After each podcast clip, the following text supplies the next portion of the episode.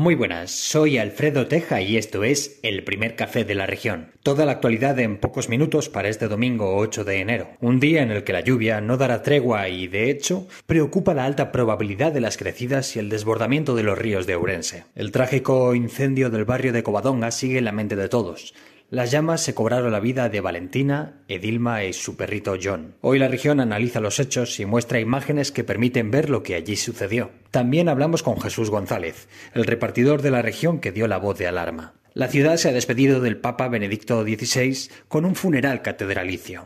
Y aunque los Reyes Magos ya han pasado, continúa la polémica por la elección del Baltasar en la cabalgata de Ourense. Y es que el Concello obvió el certificado obligatorio de delitos sexuales. Recordamos el Berín no se pecha, con cuatro mujeres que dieron a luz durante el revuelo que provocó el cierre del paritorio. Siempre es noticia el primer bebé del año, pero hoy lo es Genoveva Franco, que estrena 2023 soplando 100 velas. Y en la pista, el COP se acostumbra a ganar en casa y se impone disfrutando. Estos son solo los titulares. El resto de la información y más contexto en el periódico, la página web y las redes sociales de la región. Gracias por informarse y disfruten del domingo.